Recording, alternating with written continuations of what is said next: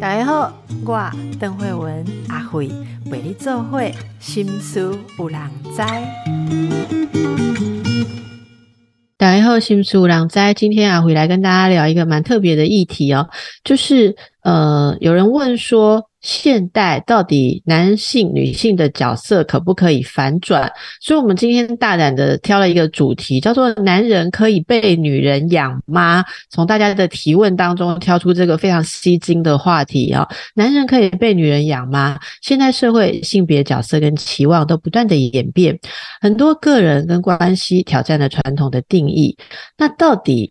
男人被女人养这句话，为什么听起来大家都会觉得，嗯，至少也不好意思直接这样讲哈？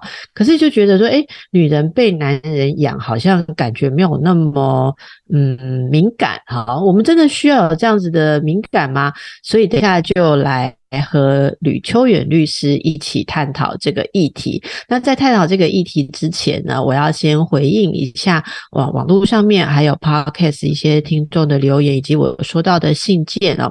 首先是有听众朋友跟我们说，希望能够谈谈跟家人之间呃界限，还有有关情绪勒索的问题。他说，因为呃这个好像不回家，怎么长辈或者母亲就认为说他是对家里面不闻不问啊。或者就觉得说他好像对家人是呃欠了什么似的，我想这个问题一直都呃会存在我们的生活当中哦。我想先简短的回应一下这个议题。首先，谢谢听众朋友跟我们呃点播，跟我们分享你的心事。我们也希望可以再找到对这方面。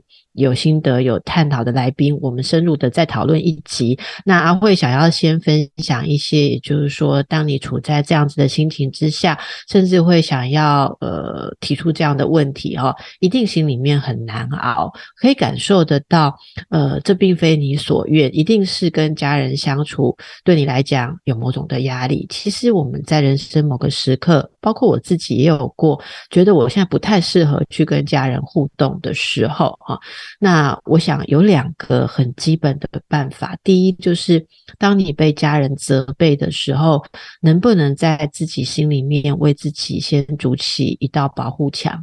那在那个墙上，你想象贴几个标语，例如说：“我现在需要先照顾好自己，我一定要先照顾好自己，我好起来再去。”应付他们的需求，或再去满足他们的需求。我现在不是不管他们，我现在是在照顾自己。我想这是第一个，我们要很肯定自己现在是。呃，很需要做一些自我生存啊基础的事件。那在这样的状态下，你会知道说，诶，我们可能没有余力去应付太多外在的责备、外在的期待。但是在这同时，我觉得很重要的是，也是尽量去告诉自己说，嗯，我还被我的家人期待着呢。好，也就是说，这些人，哎，不管是期待什么，有人是跟我们呃要人力，有人是有人说家人只跟我要钱，好，家人只要我去服务，不管是做什么，至少要告诉自己说，我还是被人期待着。但被人期待着，你不一定要做到。我想，第一个是先温柔的对待自己，因为这种被呃外界的失望逼到感觉到呃很痛苦的时候。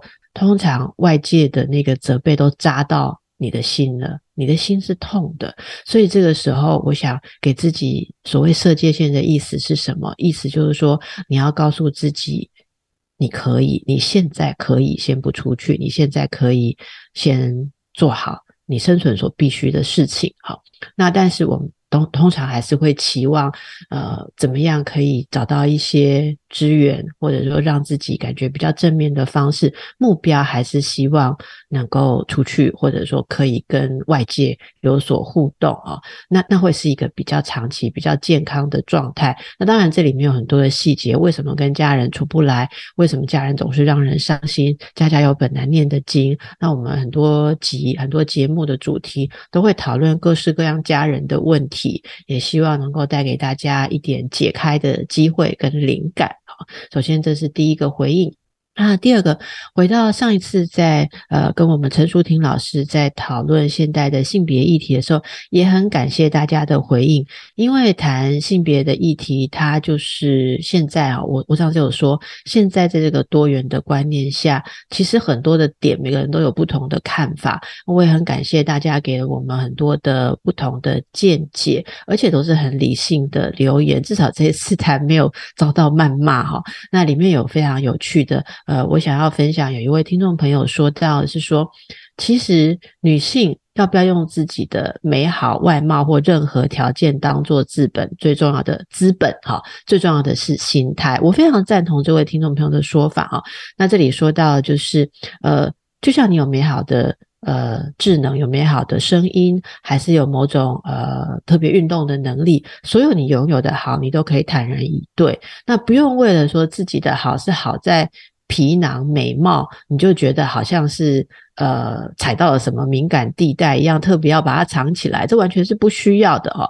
那别人怎么去看，别人怎么去用呃有色或者是物化的眼光去看，那是别人的事情。但是自己不把这个东西拿去。当做一种讨好别人或者符合别人期待的东西，而是自己可以享受自己全方位。你在生活当中可以掌控你自己能够快乐的部分，这才是一个真正自由的心态。我觉得这是对于上次在争辩，例如说尾牙哈，呃，自己不想跳舞，要不要也禁止别人跳舞一样的一个共同的概念。我觉得不管是男性女性，其实大家在自己的性别角色里面。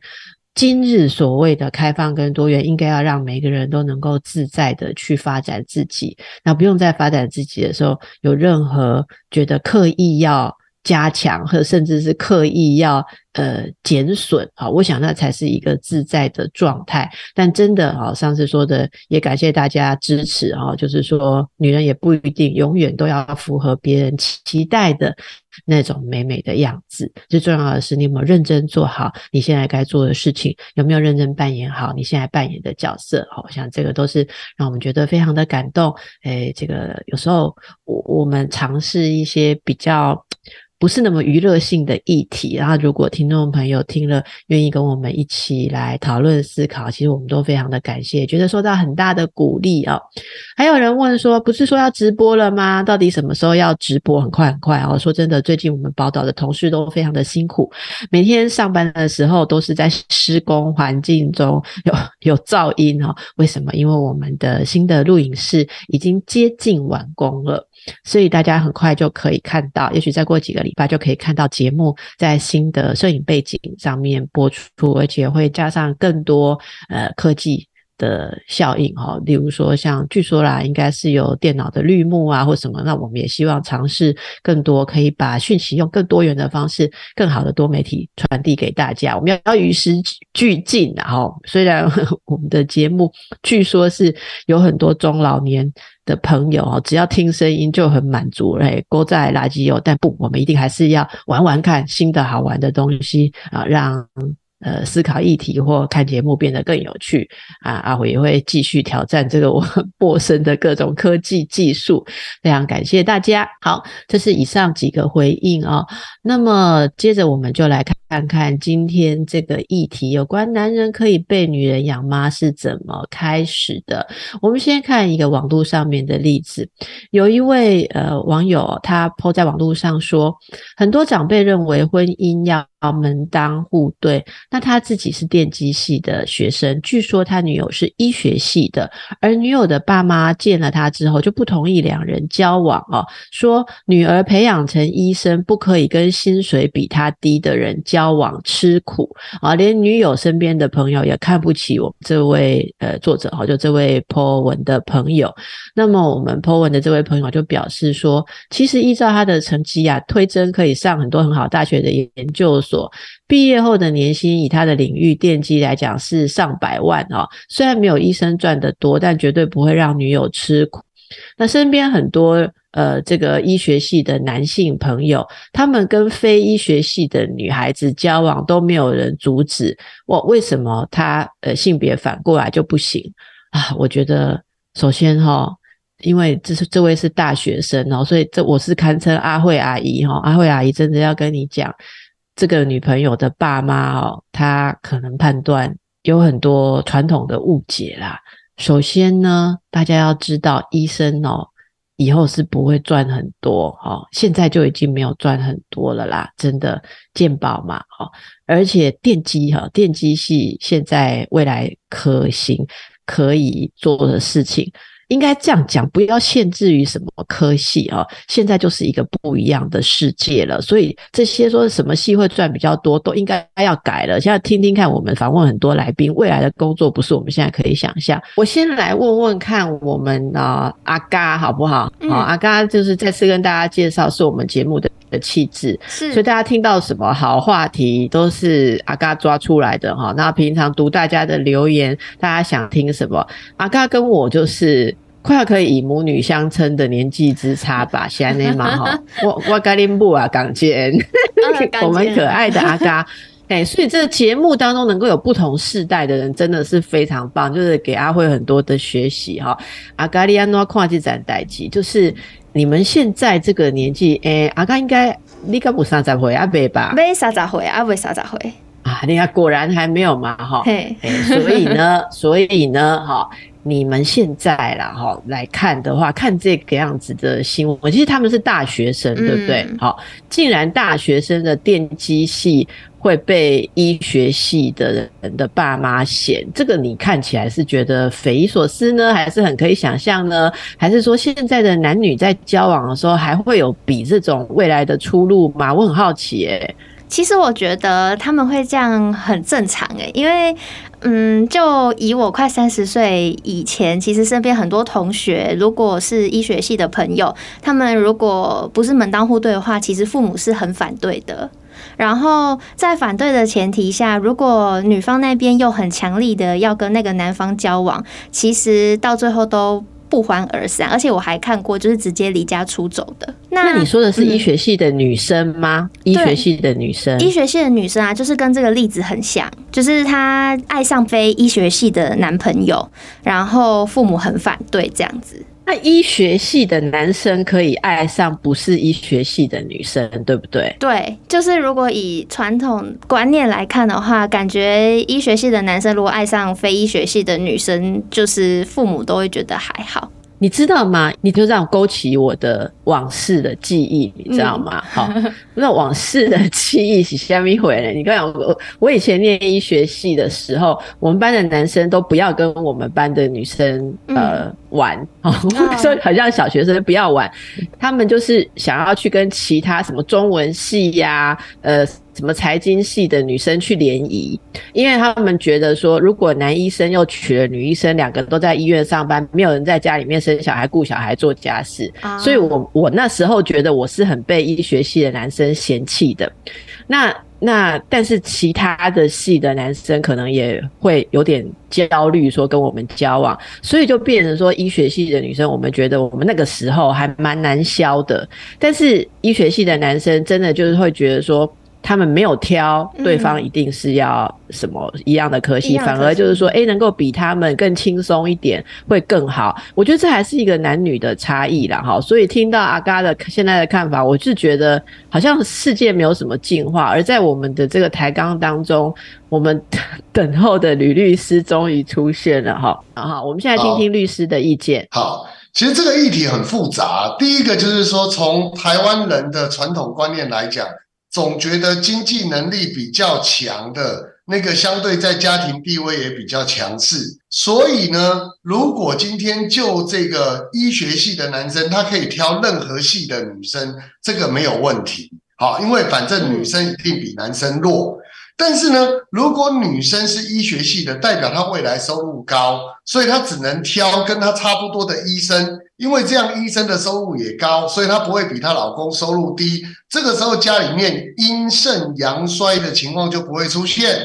所以这种城府的观念，就是从刚刚讲的这个观念来，就是说你回去看看那个最早的所谓的我们对于家庭地位的界定。或者是对于所谓过去男尊女卑、经济决定一切、男主外女主内等等，就会延伸出医学系的女生，你最好也是找医生。但是呢，医学系的男生你能挑的可多了，反正你比谁收入都高，大概意思是这样。那请问律师，家里面阴盛阳衰是相处上会有什么困难吗？我们等一下来请教。先让大家休息一下，这里就讲到一个重点，我觉得吕丽刚刚一针见血破题，真是太棒了。就是一般人认为。经济上面的强弱跟家里面的呃谁主导是要绑在一起的哦。那为什么家里面第一个问题，为什么家里面一定要男性主导？当然是一个臣服的观念。那我倒想问，所以如果女性是家里面赚的比较多的，那这样子的家庭在我们现代，你说这个还有城府观念的社会，是会有什么困难？老婆赚比较多的话，会有什么挑战？呃，其实我觉得第一个挑战是要面对他们夫妻两个人的心态上调整，也就是说，他们两个各自都有自己的家庭跟这个社会的眼光要去面对。那他们能不能真正的接受性别平权？也就是呃，整个家的维护，并不是靠所谓男主外女主内、男尊女卑等等这种过去的观念在运作。那他们两个能不能接受？如果可以接受，其实这根本没什么。但最大的问题也就是在这里，就是他们两个人会不会被家里面说哎，查甫人探家救波老鹰啦，哈，啊你莫探家这，啊你阿你剩下啊，例如这种观念会去影响到，当他雄性权权威要去展现的时候，不自觉被老婆打枪，他就用其他的方式去排解，比如说家暴或是其他情况。那这个东西就是你在性别平权这一关。卡住的时候，有可能会延伸出来说，我没有办法用钱来命令你、控制你，我只好就用暴力、用武力来控制你。这样的情况失衡的问题就会出现。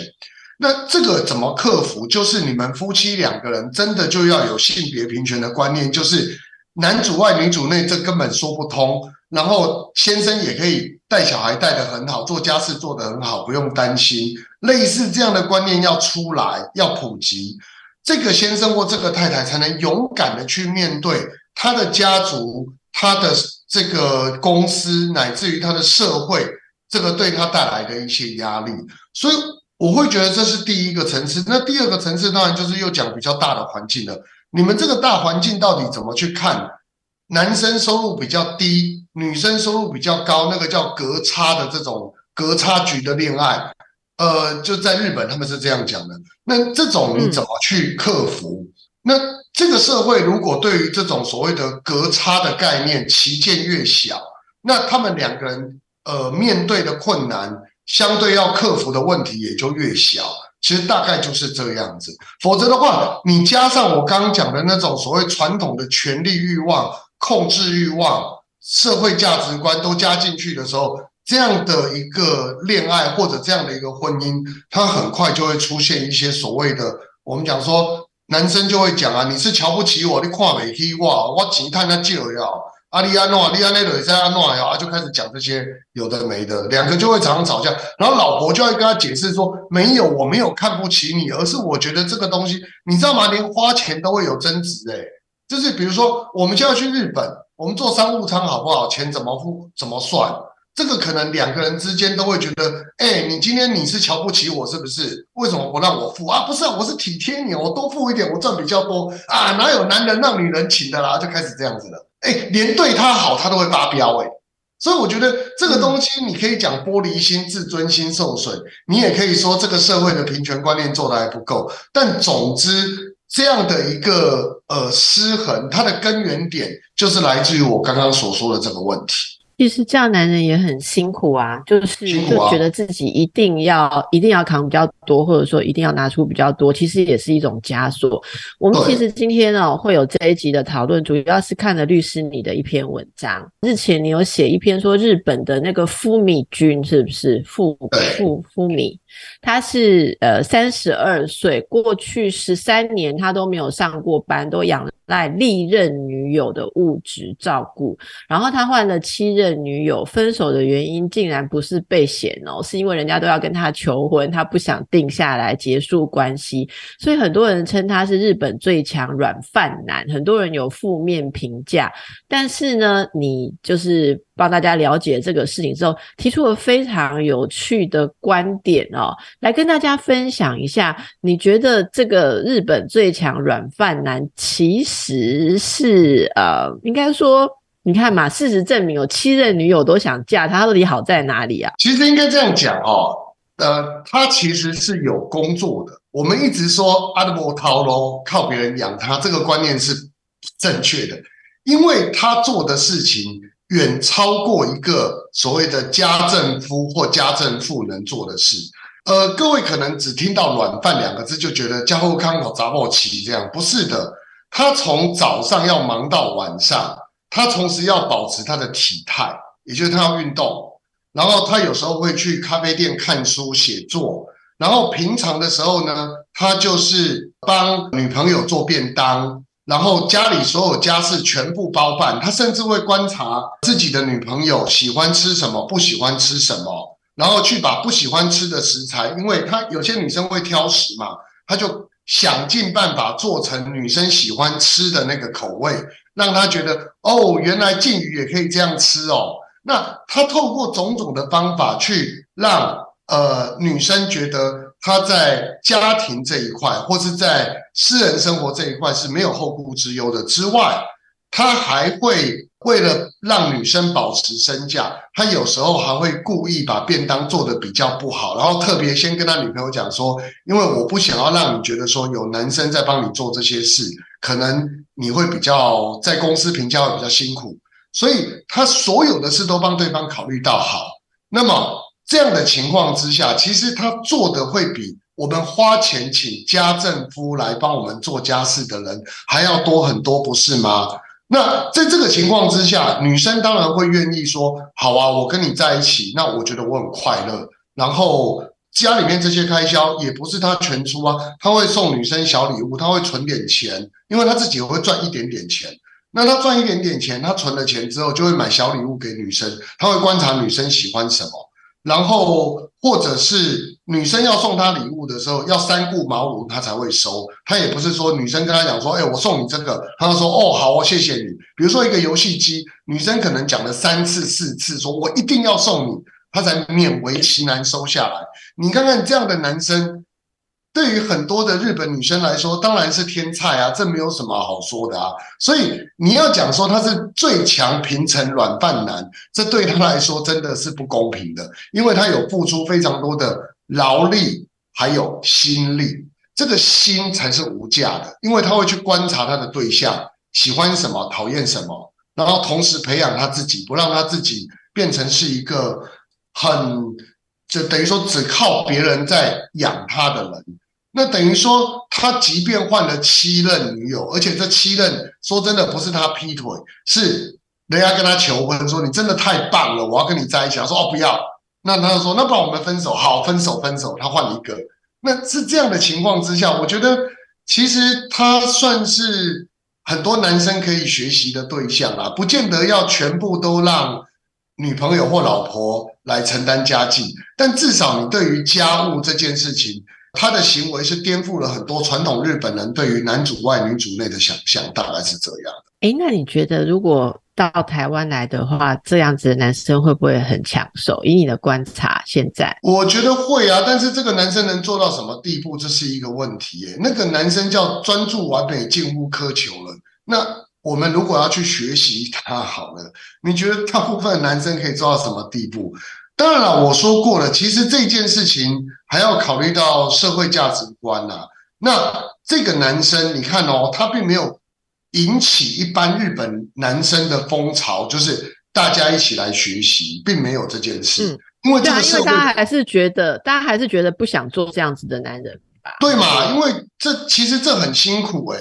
我我常讲一句话，只专注在赚钱的那位伴侣，其实是最幸福。因为你只要负责一个东西，一个价值观叫钱，但是钱以外的东西，通通是另外那一个可能经济地位比较弱势的人在烦恼。所以，我我会讲啊，如果今天就这个男生来讲，他搬来台湾，或者是就是台湾男生能不能做到这一点，我个人是抱持怀疑的态度啦。会有几个努力看看，可能可以达到他三成五成啊。但是要到他就是说这么强大的地步，我觉得难度是相当高的。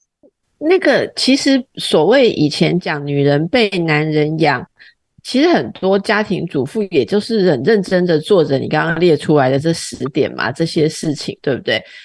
那还是那虽然他们的产值很高，但是一般还是会说他们是被老公。养，我觉得很不公平。就你刚刚讲的，其实是不是谁养谁，而是另外那一个人做了很多事，那也是工作。所以在这这当中啊，我我觉得大家对于其实夫妻分摊角色，并没有很公平的对待，是吧？有些事情还是被认为比较有价值，或者说可以选择的话，很多男性还是不想选择当家内的这个角色。你觉得这有可能会转变吗？未来目前转变的可能性还是不高，有但是不高。比如说，尤其是像北欧那样的形态，或是西欧这样的形态，事实上，呃，在东方社会里面难度真的很高。可是我必须要提醒有些男生，我刚刚讲过有两个议题要讨论。第一个，赚钱是最容易的事。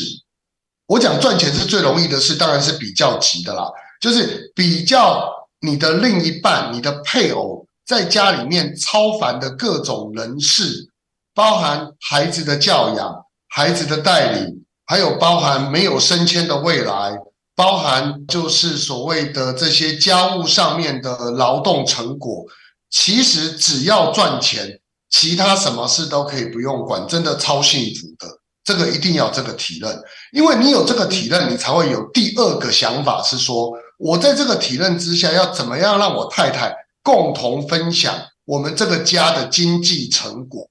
否则你就会觉得拎白探钱要辛苦啊！你除了应营无代志啊，你就是在家里面闲闲没事干嘛？那我给你钱，我就是养你啊，是不是？你要多少你讲嘛？多少？五千一万？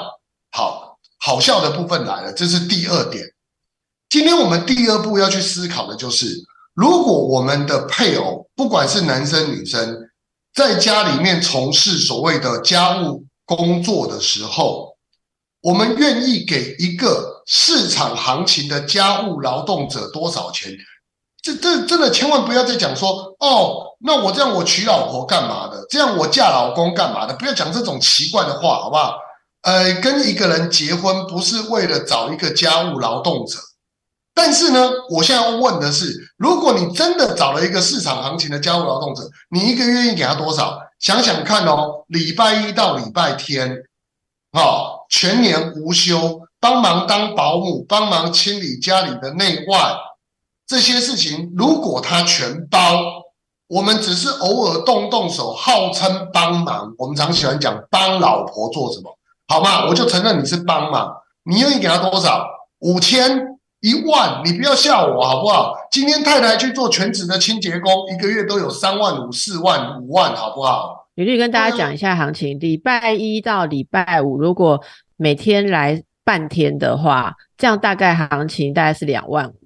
礼拜一到礼拜五只来半天，所以你刚刚讲的是全天，那就至少要五万，再加上周末假日，只有家务的话，大概就要六七万以上，再加上带小孩，还要教小孩功课，还要帮你爸妈弄慢性处方签，大概就是至至少大概都是十万产值以上。啊是吗？你好意思说我给我老婆零用钱一万块？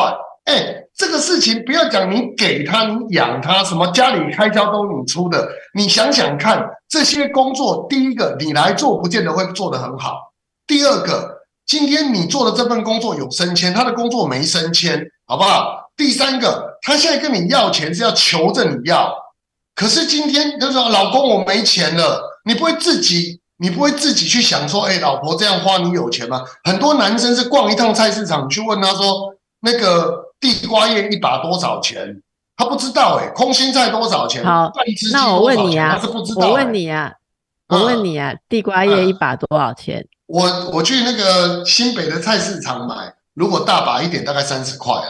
啊，你不会去买，你不要问我，自己会煮菜啦。我有买啊，我有买啊，而且上次我不知道。我我们都买三把五十的，比较小把这样子哈。好，所以我们等一下再回来请教一下。其实吕律师是呃，除了发表意见之外，最近也发现，常常在脸书哦，就是展现他自己烹饪啊，哦，各式各样，是不是也是在身体力行哦？就是诶，自己也可以做到一般男性比较不会去做的这些事情，这也非常的有趣。我们等下再回来访问。所以吕律，你现在自己厨艺精进，然后又做烘焙，做什么是有体认？就是男性不要只有。等着被人家做家事，被人家照顾嘛？你是不是所有家事都自己做？那没有哎，我实上整理家里，我还是有请那个就是呃清洁人员来帮我打扫，因为我觉得我我我真的很忙。那但是呢，就做菜这一块跟所谓的烘焙这一块，呃，我现在就是就自己做，自己学习。然后就试试看，说市面上我们看到那些东西，我自己能不能做得出来？例如茶碗蒸，对不对？我就昨天就在练习茶碗蒸。那茶碗蒸的话，用什么材料？要怎么做才会好吃？那大概就是你在这个过程当中，你可以得到一些乐趣啦。所以我其实会鼓励很多的男性朋友哦，就是你是可以试试看，就是你。而且这个食谱不难，你可以试试看去做一些东西，让这个自己的家人也好，或者自己的伴侣，或者甚至你也没有伴侣，也没有家人，那没关系，就给自己，你可以自己去尝试看看，找食材，然后喂饱自己的感觉。它有时候不见得比较省。我举一个例子，你去买一个三明治，可能只要十五块钱、二十块钱。那就可以买到一个火腿，然后加一点面包这样。但是如果你自己做，说不定价格更高。只是你至少可以控制你自己想吃什么，然后能吃多少，然后能够确保自己食材或者整个就是烹饪过程里面的品质、卫生等等。我觉得那个东西不为了性别平权。我的意思是，烹饪跟烘焙这件事，其实慧文你不觉得很好笑吗？厨师、烘焙师，我们怎么都觉得好像都是男生居多，然后回到家来以后，就变成是女生在做，这不正确嘛？好像去上烹饪课的、上烘焙课的男生就觉得你很就是很女性化，然后呢，去当厨师、当烘焙师，你你拿到五百盘、拿到米其林都是男主厨，这什么鬼啊？所以这个事情不应该区分嘛。它本身是一个中性的事情，那很多人他习惯会把它区分成说，因为家务劳动包含了烹饪，包含了啊，比如说有些人更厉害，家里有装备，你可以做烘焙，所以这些事都是女生该做的。这个前提基本上就是已经先把家务就是女人做，男人就是外面狩猎打猎赚钱，这个前提都套在这上面了。然后好笑的就是。打猎赚钱，这个时候又回到烘焙，又回到主厨，哎，又是男人的世界，这好奇怪哦。所以我就说了，因为你说的。你说的那些在外面，例如说专业的东西，那个是一种专业。可是当它变成是责任，或者是要照顾、服务家人的时候，说真的，还是很多都落在女性的身上，没有错。我记得上一次你来我们节目的时候，有说到，就是说，如果男人一直都认为他可以用原本的方式生活下去，一方面也不做家事，不做家事，然后甚至不精进家务的能力，然后也不在呃。伴侣沟通，或者说理解太太的这方面做任何的长进，要小心老了之后真的会被丢掉或被淘汰。我记得你，你知道吗？你记得你上次提到这个概念，对，所以我觉得这也是大家可以慢慢去思考进化。但这中间也牵涉到一点，其实如果说现在的大学男生都还会感觉到自己的学历或一切要比女生。高才能交往，我是觉得蛮令人忧心。就这些才二十岁、二十多岁的人，仍然有这样子的脑袋的话，可能是不是履历文章写的不够，还是怎么样？你要多写一点啊！我我我跟你讲哈，基本上来说，我写的东西已经会被定位成女生喜欢看、男生不看的东西了。所以麻烦一下，你要认真一点，因为他们都会觉得我替女生说话。我我跟你说哈，这个事情最有趣的就在于，其实这所有的东西，我只是想要让男生知道，因为我们病人看多了，我们会知道病人的心声。那你要怎么不让你的另一半生病？你可以多看我的文章，你就会知道。但是他会变成说，不是你是在替病人伸张正义，所以我不喜欢看，甚至你写的东西是比较偏向呃女生的，那我就会觉得说，你如果是以这样的观念下去判断的时候，你你你永远没有办法经营好你的伴侣关系或者婚姻关系，因为基本上你已经先入为主认为这一些病人基本上就是无病呻吟。甚至有这个律师在帮他撑腰，所以他才来敢跟我呛这个东西。那这个就跟二十几岁的大学生，某些他会认为说，我就是要比我的另一半强，我的另一半才会听我的，我将来在这个家才有主导性。那如果我比我的另一半弱，我去找一个医生，他比我厉害，可能这个时候他未来在这个家的运作上。他就会凌虐我，然后会超越我。这个时候，我就会处于一种没有男性尊严，也没有这个家庭尊严的一个状态。我不要这样的家，那就很可怕啦。因为我我其实前一阵子我有在思考一个叫去性别化的概念，就是当同志婚姻都已经普遍的时候，我们应该思考的这个家庭分工是不是一个东西叫做去性别化？去性别化就是。你不要再去想说我是男生，我是女生，所以我应该承担什么责任，而是想生于人与人之间，你们共同在一个屋檐底下，你们要经营这个家或经营亲属关系、亲人关系的时候，你能做些什么，让这个家更好，让你跟对方更舒服，而不是想的都是我是男生，我要尽我尽的责任，男人哭吧不是罪哦，不可以男儿有泪不轻弹，为了这个家我要扛下去。然后女生，你就是做家务，反正我会去打猎回来给你吃，你放心。这个男人还算好的哦。我刚这个我还没有讲不好的，可是即便是好的这种观念，在现在也已经不能够去应对现在女生随着资讯充分以后不断进化的观念呢。他会觉得我不要你那么累啊，我也不要你男人，男人又你要哭就哭啊，我也可以哭，你也可以哭，我们互相安慰，我们互相照顾。我们是以人为出发点，而不是以男生女生为出发点。你为什么那么惊呢？其实这个事情是我希望大家都可以知道的，就是你不要用性别去看事情，你可不可以用人的尊重、跟人之间的关怀，跟如何让人跟人之间更好去思考这个问题？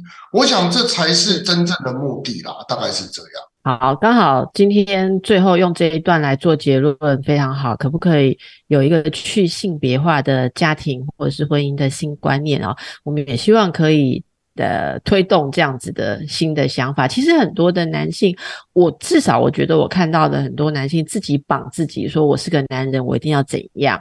如果怎样的话，我会觉得我不像个男人，所以可能因为这样有情绪的问题，因为这样有压力的问题。可是真的谈开来，像我们做婚姻智商的时候，很多另一半根本就不希望你这样，不需要你这样。哦，那反而是你也可以交换一下角色。好，那么今天就给辛苦的男性。好，朋友们，一点点新的想法啦，试试看啊！不要说被谁养，被女人养，但是角色真的可以更有弹性一些。谢谢吕律师百忙之中还来跟大家这个开示哦，解救大家，也祝福大家都有快乐的伴侣生活。拜拜，拜拜。